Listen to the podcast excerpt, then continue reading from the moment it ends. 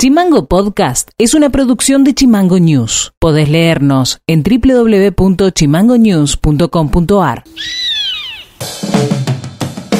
Hola, ¿cómo están? Este es el resumen informativo de este miércoles 24 de febrero y estas son las tres más de Tierra del Fuego. El gobierno llama a una consulta ciudadana sobre la designación de Ernesto Loeffler como juez del Superior Tribunal de Justicia de Tierra del Fuego.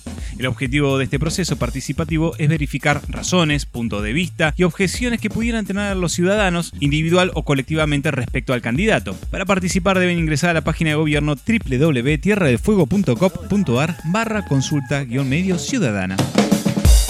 El monitor público de vacunación fue puesto en vigencia. Allí se pueden verificar las dosis distribuidas en todo el país, así como la cantidad de aplicaciones por condición, personal de salud, personas de más de 60 años, personal estratégico y personas con factores de riesgo de 18 a 59 años. Según este monitoreo, Tierra del Fuego recibió 7.000 vacunas, de las cuales ya fueron inoculadas poco más de 4.000 entre la primera y segunda dosis. Joven de 26 años murió este miércoles tras un incendio ocurrido en una precaria vivienda de la margen sur en Río Grande. El siniestro ocurrió a las 3 de la mañana con llamas que se propagaron rápidamente por el fuerte viento de la madrugada. La pareja del hombre, una mujer de 24 años, fue trasladada al hospital pero con lesiones leves. Los bomberos informaron que las pérdidas de la vivienda fueron totales. Noti Audio se habilitó este miércoles la inscripción telefónica a mayores de 80 años para recibir la vacuna contra el COVID-19. Los turnos se podrán solicitar al 0800-333-0358. Sobre la etapa de vacunación que se abre, dijo esto el secretario de Enlace de Gestión Provincial, Federico Jiménez. Vamos a contestar obviamente a partir de las 10 de la mañana como al 0800. ¿sí? Eh, la verdad muy contento, con mucho trabajo, que es la realidad, digo, porque hay muchos vecinos y vecinas, digo, por todo lo que está pasando, el contexto de encierro y todos estos últimos meses que estamos viviendo, eh, quieren vacunarse, si así lo desean, porque también recordamos que es voluntaria, por eso eh, nos, llaman por teléfono. Estamos recibiendo muchas llamadas, ¿sí? hay que recordar que el 0800 es para toda la provincia, igual que es una línea gratuita, rotativa, que también tenemos vía de WhatsApp, ¿sí? que, también se pueden comunicar si tienen un lazo afectivo sobre la línea de WhatsApp, pero la verdad estamos trabajando mucho. Y también por ahí recordarle a, a, los oyentes y a la población en general que se comuniquen solamente para adultos mayores de 80. Digo, ya hemos tenido varios casos que han llamado, eh, que son menores de, 80 años, eh, y han enviado también mensajes de WhatsApp, por lo cual eso obviamente retrasa la operatividad del trabajo. La editorial de Chimango. El 2020 fue una plena locura para los docentes. La virtualidad fue todo un trauma. Seamos sinceros, se hizo lo que se pudo. ¿Cómo se pudo? Se notaron las brechas digitales entre los que tienen Wi-Fi 10 megas y los que con paquete de datos o buscando Wi-Fi libre tenían que bajar videos, PDFs pesados o estar conectados en videoconferencias de una u otra forma. Hoy el inicio de clases no está garantizado. ¿Por qué? Por responsabilidad del gobierno provincial y nacional porque las condiciones de los colegios, en la gran mayoría, no se acercan al estado óptimo para respetar los protocolos nacionales y provinciales de COVID.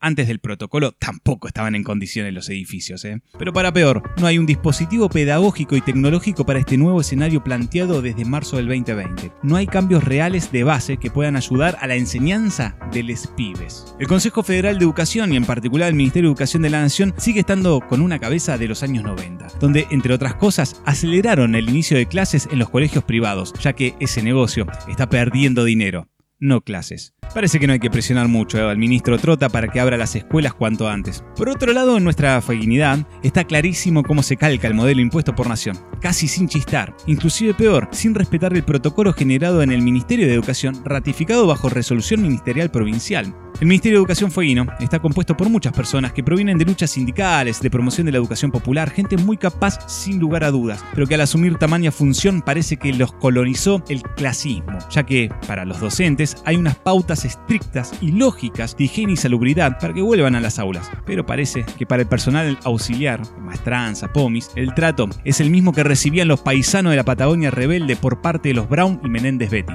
¿Vieron que para sanitizar un lugar va una cuadrilla de gente con trajes blancos y mascarillas especiales? Bueno, parece que los y las porteras tienen una inmunidad especial al bicho, ya que tienen que ir con sus propias zapatillas, sus propias remeras, guardapolvos, barbijos, alcohol en gel, máscara, etc., para realizar al mismo tiempo la tarea de desinfección y limpieza. Otra vez, el Estado precarizando, en el peor momento, no solo con la salud del personal de planta permanente, sino que también el gobierno provincial a través del programa Cuidar, que por decreto su objetivo es promoción de la salud, manda gente mal paga y con un chalequito verde a limpiar los colegios, como si el virus le escape a ese chaleco. También se habla de contratar cooperativas para realizar la tarea de limpieza. Parece toda una continuidad del bertonismo, cuando tercerizó la limpieza de los pasillos del hospital corriendo a gente esencial que sabía hacer sus tareas. Pero a su vez, utilizando esta mano de obra barata como un ejército de reserva para precarizar aún más las condiciones de los pomis.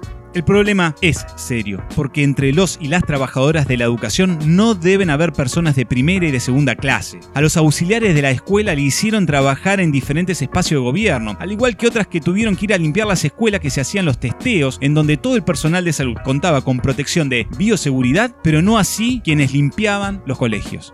Una de las cosas que se exige en el protocolo es el distanciamiento. Sepa usted, si alguna vez no entró a un colegio o si lo hizo y no prestó mucha atención, que los cuartos de portería no son más que pequeños baños en desuso, piecita de 2x2, o en el mejor de los casos los directivos los ponen detrás de artefactos rotos o en espacios donde cabe solo un ascensor. Esta es la importancia que brinda el gobierno a estas personas que están en el cuidado de la limpieza de nuestras escuelas es el desprecio, es de clase. El ministerio lo avala obligando a que se presenten, sin pautas claras, pero mucho menos con lo que la ley de higiene y seguridad manda, entrega de elementos de protección y ropa adecuada. Así, que si no comienzan las clases presenciales, no culpen a los docentes, que siguen sin tener en claro cómo volver, que no fueron vacunados cual promesa esgrimió el gobierno y que además trabajaron todo el 2020 y aún todavía no saben de qué aumento salarial van a hablar, que como mínimo debiera superar o equiparar la canasta básica fueguina que se calcula en más de 70 mil pesos.